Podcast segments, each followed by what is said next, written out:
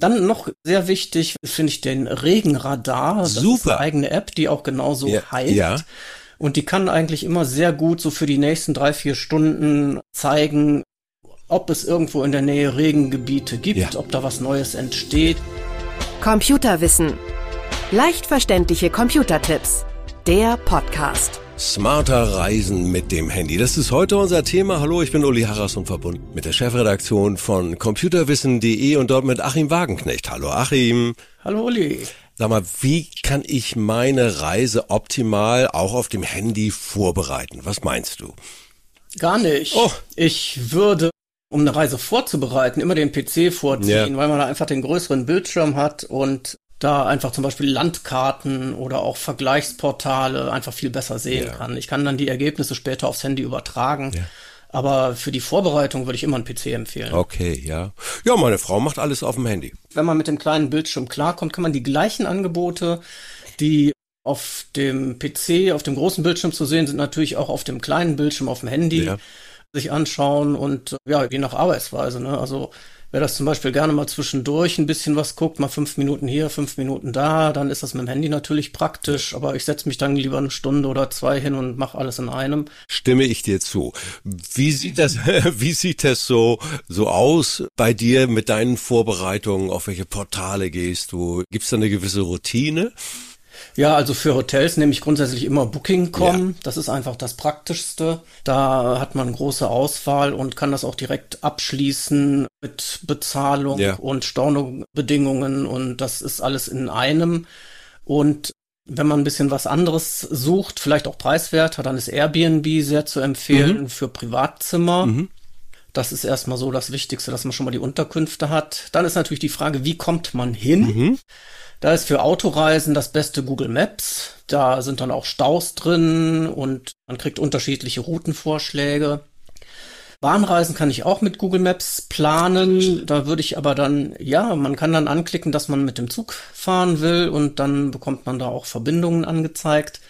Das geht aber noch besser mit dem DB Navigator. Da sind wir dann wieder auf dem Handy. Ja. Und das Schöne daran ist, dass da im DB Navigator kann man auch direkt die Fahrkarten speichern, unterwegs vorzeigen. Ja. Man kann unterwegs, wenn ein Anschluss nicht ganz stimmt, sich die Zeiten anzeigen lassen. Am Bahnsteig auch die aktuelle Wagenreihung, die, wenn die sich ändert. Das weiß der Navigator also immer in Echtzeit. Das ist sehr praktisch. Ja. Ja, und wer gerne fliegt, dem kann ich weg.de empfehlen. Da findet man Flugreisen und Pauschalreisen. Ja. Kann man sich auch gut merken. Ich will hier weg.de. Ja. Das, Es gibt ja diverse andere Reiseportale, wo, also gerade bei Ja. Flügen, wo wo man es immer vergleicht. Ne? Bei Pauschalreisen haben wir auch mit Check24, wir nennen hier jetzt einfach mal diese ganzen Sachen, habe ich zum Beispiel mit Ja. Check24 auch sehr gute Erfahrungen gemacht. ja, genau. Die haben Genau, stimmt. die haben äh, wirklich auch immer gute Angebote und wenn was ist, haben die auch gut reagiert, müssen aber alle. Wenn die, wenn diese Portale, diese Reiseportale nicht mehr reagieren bei irgendwelchen Problemen oder Fragen, ich glaube, dann halten die sich nicht lange. Das wird ja, Ja, beurteilt. Vor Ort, Genau. vor Ort, wenn ich vor Ort bin. Ja, Moment, eine Sache wollte ich noch Gerne. loswerden. Und zwar, wer Radtouren oder Wanderungen unternimmt, Ja. dann kann ich Komoot empfehlen. Das ist auch eine Handy-App, aber auch auf dem großen Bildschirm am PC zugänglich. Und da kann man zum Beispiel, äh, wenn man die Bezahlversion kauft, auch mehrtägige Radtouren planen. Cool. Und der gibt dann gleich Vorschläge für Unterkünfte dazu. Das ist also auch sehr praktisch. Kannst du uns die Links nochmal vielleicht auch zur Verfügung stellen, damit wir die in die sogenannten Show Notes reinpacken? Das sind die Informationen Na zur klar. Folge. Klickt mal ein bisschen rum vom Portal zu Portal, vom Podcast-Portal zu Portal. Etwas unterschiedlich. Deswegen sage ich das hier immer nicht so ganz genau im Podcast. Jetzt sind wir aber vor Ort und auch da macht es ja Sinn zu recherchieren. Ja klar, also vor Ort sind wir dann mit dem Handy unterwegs. Da kann ich empfehlen, wenn man wissen will, wie das Wetter wird, Google. Also Google hat eigentlich sehr viele Angebote, ja. die auch sehr gut sind. Über den Datenschutz sollte man vielleicht nicht besser, nach, besser nicht nachdenken. Okay. Aber egal. Wetter kann ich bei Google sehr gut sehen, sehr übersichtlich Mhm. auch für den aktuellen Tag und den folgenden Tag. Nicht vergessen, man muss auf kleineren Handys nach oben wischen. Ja. Unten sind dann noch mehr Infos versteckt. Dann noch sehr wichtig, wenn man draußen unterwegs ist, finde ich den Regenradar. Das Super. ist eine eigene App, die auch genauso Ja, heißt. ja. Und die kann eigentlich immer sehr gut so für die nächsten drei, vier Stunden zeigen, ob es irgendwo in der Nähe Regengebiete gibt, Ja. ob da was Neues entsteht und ob damit zu rechnen ist, dass man nass wird, wenn man rausgeht. Kleine Einschränkung dabei, wenn so eine Wetterlage mit Gewittern ist, Ja. dann ist es ja sehr turbulent in der Atmosphäre und das wird dann chaotisch und schwer vorhersagbar. Da kommt dann der Regenradar auch an seine Grenzen, aber im Allgemeinen kann der das sehr schön vorhersagen. Hat sich bei uns, das Regenradar hat sich bei uns super bewährt in Italien. Da sind Mhm. wir der Sonne nachgefahren so ein bisschen. Da war so eine wechselhaft bewölkte Lage und wir wollten Mhm. gerne, naja, wir wollten gerne an den Strand. So, und dann konntest du super sehen, wo ein Sonnenloch ist, 20, Mhm. 25 Kilometer entfernt. Das sind ja noch, wenn man dann mit dem Wagen unterwegs ist, das sind ja noch Entfernungen, die gehen. Und dann sind wir immer der Sonne nachgefahren und haben unser sonniges Fleckchen am Strand gefunden. Also Regenradar ist echt Genau. super. Oder man hat gesagt, okay, wir wollen einen Stadtbesuch machen und mh, ja, wenn sich da eine Regenfront ankündigt, ist es vielleicht nicht so günstig, gerade Ja, genau. durch die ganze Stadt zu gehen. Äh, Dafür ist der Regenradar super. cool. Dann gibt's noch eine weitere Wetter-App, die vielleicht ganz praktisch ist, wenn man Gebirgswanderungen macht oder sowas. Und zwar gibt es eine Gewitterwarnung. Oh. Da werden die Blitze überwacht, Blitzeinschläge und dann kriegt man angezeigt, wenn in der Nähe irgendwie 10 Kilometer, 30 Kilometer oder so ein Blitz einschlägt und wenn die dann näher kommen, dann weiß man, es wird Zeit, eine Schutzhütte aufzusuchen. Ja, sehr gut. Oder besser vom Berg runter. Sehr gut, sehr wichtig, überlebenswichtig in diesen Situationen, habe ich mal gehört. Das kostet natürlich Daten.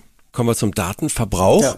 Unser letzter Urlaub war in der Türkei. Das ist nicht Europa. Hallo. Ja, Danke. ja. So, ansonsten ist es ja Italien, Spanien, England, selbst Dänemark, glaube ich, ne? Dänemark hat auch Flatrate, ne? Ja, also es, ja, ja, es ist vor ein paar Jahren halt eine EU-Richtlinie rausgekommen, dass Roaming europaweit einheitlich geregelt sein muss und dann ist das auch preiswert. Also solange man in der EU bleibt, braucht man sich da gar, gar nicht groß Gedanken drum machen. Spannend wird es in der Schweiz. Die gehört ja nicht zur EU. Stimmt, die Und auch. Türkei. Ja. Ja.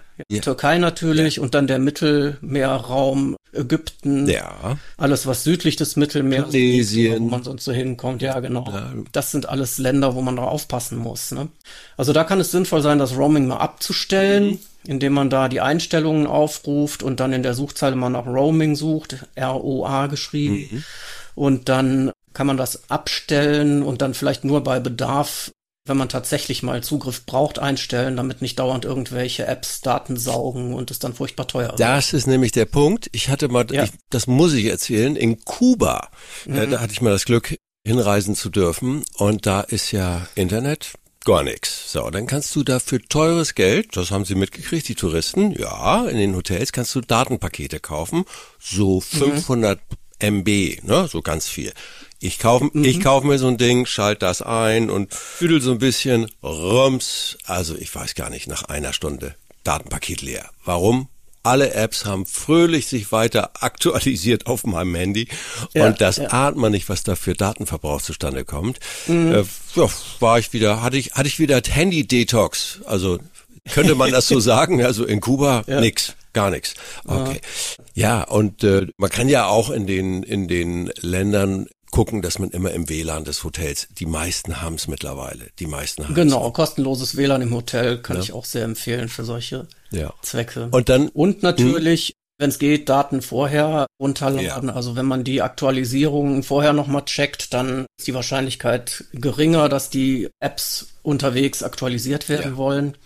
Und was ich auch sehr empfehlen kann, ist äh, zum Beispiel Landkarten des Zielgebiets vorher runterzuladen. Also man kann das mit Google Maps auch machen, aber am besten finde ich für solche Zwecke eigentlich eine App, die heißt OS Mand. Mhm. O-S-M-A-N-D. Die funktioniert also ausschließlich mit Offline-Karten, die man vorher runterlädt. Und schön an dieser App ist auch, dass die äh, sämtliche kleinen Pfade im Wald und auf der Heide Cool. kennt, die also bei Google nicht verzeichnet sind. ja, wertvoll. Freue ich mich auch auf den Link. Dann kommen wir zum nicht letzten, aber zum weiteren wichtigen Thema Speicher. Also den vorher zu, heute nimmt mir kaum jemand mehr eine kleine Kamera mit. Alles wird auf dem Handy ja. gespeichert. Die Qualität ist ja bombig, wirklich. Aber ja, gerade durch die KI, die in den Handys eingebaut ist, da ja. werden die Bilder ja nochmal durchgekaut und verbessert, bevor die überhaupt gespeichert sind. Also das ist schon toll. Ja, es gibt viele Handys, die haben die Möglichkeit, mit einer zweiten kleinen Speicherkarte was zu speichern. Das finde ich immer mhm. auch ganz toll, aber die muss man natürlich ja. haben. Mhm. Was sagst du zu Cloud-Speicherung oder was willst du einfach? Also Cloud bringt jetzt nicht so hm. viel, weil da der Speicherplatz meistens eher begrenzt ist. Ja. Hm, also meine Empfehlung wäre einfach mal erstmal zu gucken, wie viel Platz habe ich überhaupt ja. noch. Da kann ich also in die Einstellungen gehen und dann einfach mal nach dem Wort Speicher suchen. Da gibt's ja immer so eine Suchzeile. Das ist auf jedem Handy immer wieder ein bisschen an einer anderen Stelle ja. zu finden, aber Einstellungen, Suchwort Speicher findet man das immer. Dann einfach mal gucken, wie viel Platz ist noch drauf, wie viel ist noch frei. Und dann grob Pi mal Daumen kann man sagen, so 200 bis 400 Fotos pro Gigabyte passen drauf. Mhm.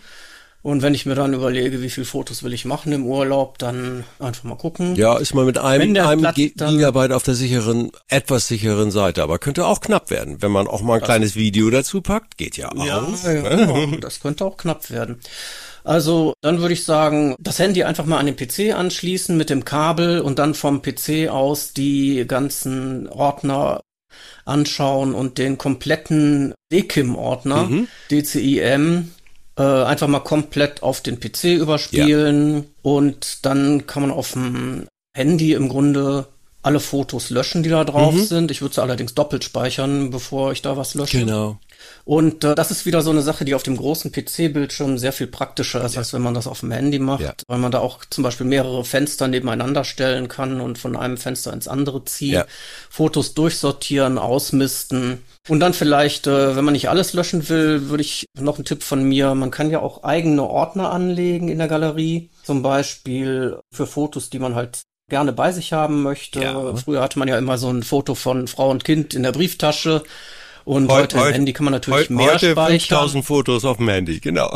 ja, aber äh, sinnvoll ist es ja dann irgendwie so ein paar Lieblingsfotos auszusuchen Klar. und dann vielleicht einen Ordner anzulegen, der Lieblingsfotos heißt. Schön, ja, gut. Dann kommen die Fotos da rein und die werden halt, wenn man diese große Löschaktion macht, einfach immer drin gelassen. Genau. Genau. So, ne, man will sich ja nicht von allen Fotos trennen. Aber dann hat man auf diese Weise viel Platz auf jeden Fall. Und es kommt im Urlaub immer wieder mal zu der Situation, dass man Leute kennenlernt und einfach mal zeigen möchte, wie es ja, zu Hause genau. aussieht. Und ich habe dann immer die, ich habe sehr viele Fotos auf dem Handy. Und mhm. ja, und dann geht's los. Wo war das noch? August genau. 2021. Scroll, scroll, scroll. und dann lässt du es, dann sagst du, komm, ich lass es sein. Guter Tipp.